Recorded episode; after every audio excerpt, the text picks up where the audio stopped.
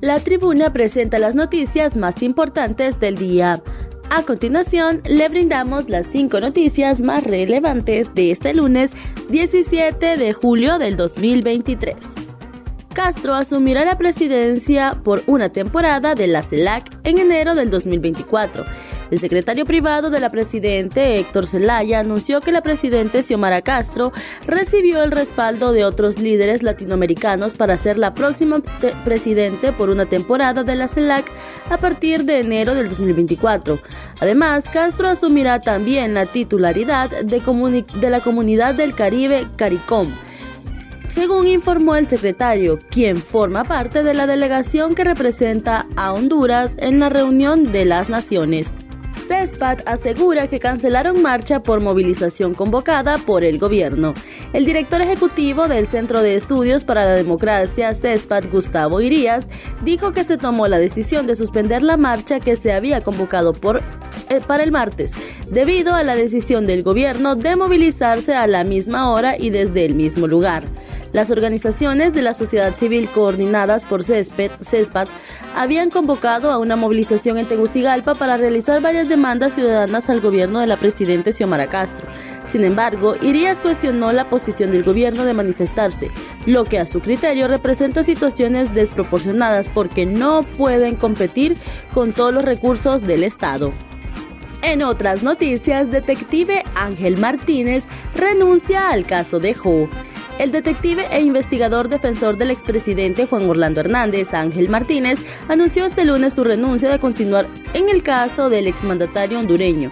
Hernández está siendo señalado por tres delitos relacionados con el narcotráfico en la Corte del Distrito Sur de Nueva York, Estados Unidos. Martínez le agradeció al abogado Raymond Colón por ponerlo en el ojo público tras haber pertenecido al caso del siglo, que involucra a un expresidente. Las razones de la salida del detective aún son desconocidas, aunque manifestó que se retira con la frente en alto. Al expresidente Hernández se le acusa del, del, delito de conspiración para importar más de 5 kilos de cocaína a Estados Unidos, además por usar o portar armas de fuego, incluyendo ametralladoras y dispositivos destructivos para el tráfico de drogas. El juez Kevin Castell reprogramó este jueves el juicio contra el expresidente Juan Orlando Hernández, Mauricio Hernández y Juan Carlos El Tigre Bonilla para el próximo 5 de febrero del 2024. Imprudencia de motorista provoca fuerte accidente en el barrio Medina en San Pedro Sula.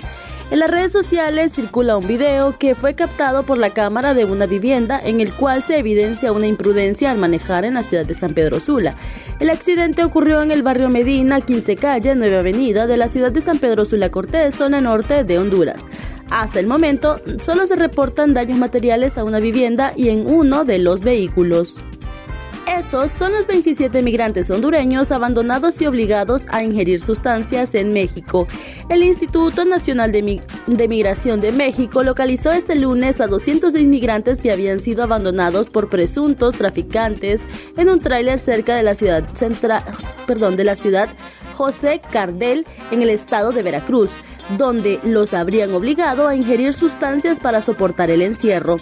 Según el comunicado del Instituto Nacional de Migración emitido este lunes, el rescate se produjo el pasado sábado y los migrantes procedentes de Guatemala y Honduras estaban asignados, deshidratados y medicados para inhibir sus necesidades básicas de acuerdo con sus propios testimonios.